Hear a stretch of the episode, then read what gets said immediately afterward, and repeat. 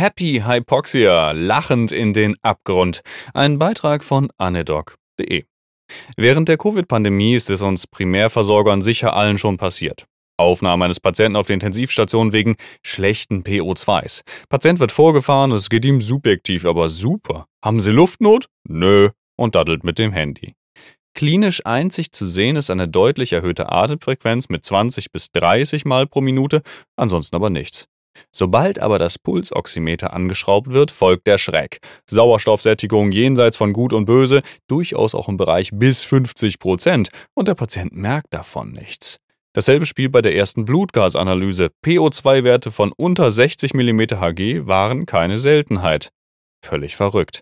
Eigentlich sollte so etwas doch massive Luftnot verursachen, oder? Wie immer in solchen Beiträgen müssen wir mit der Physiologie beginnen. Es gibt drei Atemtrigger.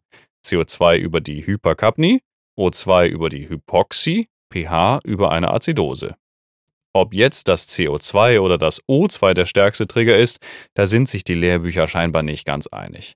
Beim CO2 verläuft die Beziehung steigendes CO2 zu steigendem Minutenvolumen über weite Strecken relativ linear, wohingegen sie beim O2 lange Zeit sehr statisch verläuft, bevor sie unterhalb einer individuellen Hypoxiegrenze, so in der Regel unter 40 mm Hg PaO2, schlagartig ansteigt, über eine Erhöhung von Tidalvolumen und Atemfrequenz. Zum Thema Atemantrieb im Zusammenhang mit COPD hatte ich auch schon mal einen Beitrag geschrieben und auf Basics of Anesthesiology gibt es auch einen schönen Beitrag, der da nochmal tiefer einsteigt. Die Links findet ihr in meinem Blog auf äh, dem Artikel. Die Definition von Dyspnoe, die wir ja erwarten würden bei massiver Hypoxie, lautet nach der American Thoracic Society Dyspnoe ist ein Begriff für die Beschreibung der subjektiven Wahrnehmung von Atembeschwerden, die sich zusammensetzt aus qualitativ verschiedenen Empfindungen unterschiedlicher Intensität. Die Wahrnehmung hängt ab von Interaktionen zwischen verschiedenen physiologischen, psychologischen, sozialen und Umgebungsfaktoren und kann zu sekundären physiologischen Antworten und Verhaltensänderungen führen.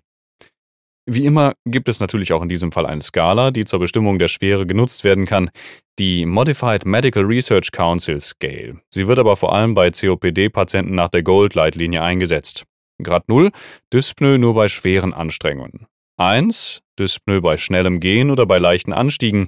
2. Langsameres Gehen als Gleichaltrige aufgrund von Dyspnoe oder Stehenbleiben bei normalem Schritttempo. 3. Dyspnoe bei einer Gehstrecke von etwa 100 Metern. Und 4. Dyspnoe beim An- oder Ausziehen. Das Verlassen des Hauses ist nicht möglich. Unsere Covid-Patienten haben aber subjektiv überhaupt keine Dyspnoe. Erst bei Belastung merken sie, dass etwas nicht stimmt. Guan sah in einer Studie an 1099 hospitalisierten Covid-19-Patienten nur 18,7% mit Dyspnoe, trotz niedriger Horowitz-Quotienten, abnormer CTs oder allgemeinem Sauerstofftherapiebedarf. Als Einschub muss noch gesagt werden, dass auch andere Krankheitsbilder nicht immer zwangsläufig mit Dyspnoe einhergehen, zum Beispiel Atelektasen, intrapulmonale Schanz oder kardiale Rechts-Links-Schanz. Aber wie merkt ein Patient, dass er gerade Luftnot haben sollte? Dafür sind Hyperkapnie und Hypoxie nur einzelne Bausteine. Genauso wichtig ist die Atemarbeit, die sich aus Muskelstatus, Atemwegswiderständen und Totraumventilation ergibt. Außerdem gibt es noch Dehnungsrezeptoren in der Lunge. Außerdem gibt es noch Dehnungsrezeptoren in der Lunge. Alle diese Rezeptoren berichten an den Hirnstamm, der wiederum an übergeordnete Zentren weiterleitet, so dann den Hypothalamus, die Amygdala und das basale Frontalhirn. Subjektive Luftnot vom Großhirn zurückgespiegelt, zum Beispiel wegen Angst, ist ebenfalls ein Faktor, der da reinspielt. Wie im Fallbeispiel oben schon angedeutet, muss zwischen Dyspnoe und weiteren Störungen der Atemmechanik unterschieden werden, zum Beispiel der Frequenz oder der Tiefe, also eine Tachy- oder Hyperpnoe.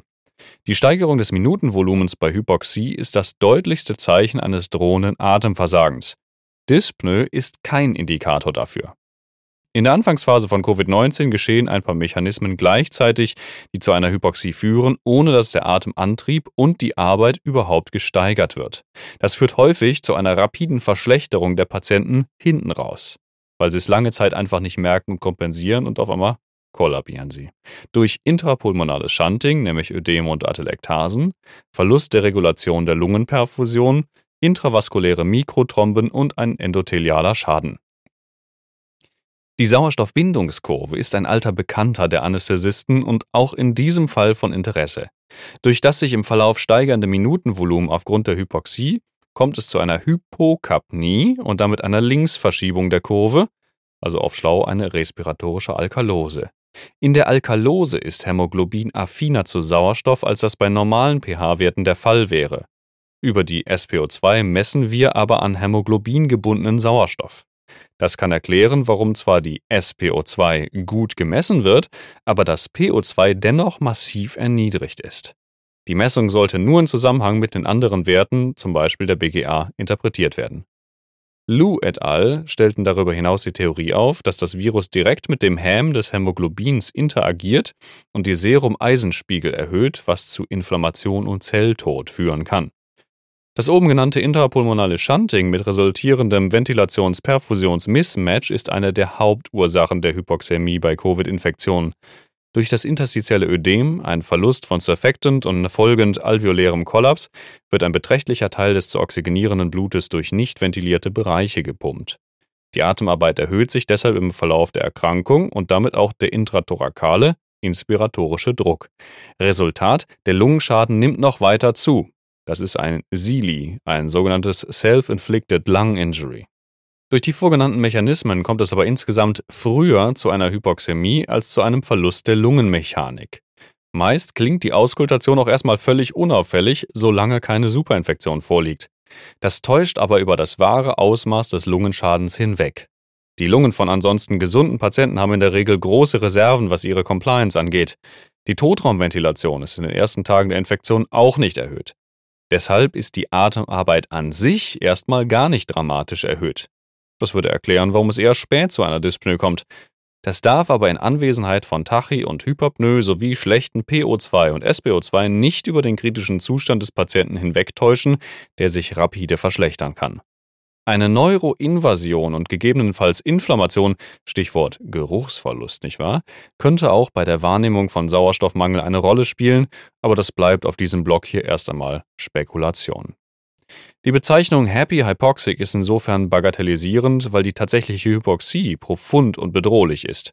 Deshalb wird empfohlen, den beschriebenen Symptomkomplex lieber Silent Hypoxia zu nennen, und dem kann ich mich nur anschließen. Wenn es euch gefallen hat, lasst einen Kommentar oder ein paar Sternchen da und bleibt mir gewogen. Bis zum nächsten Mal. Tschö.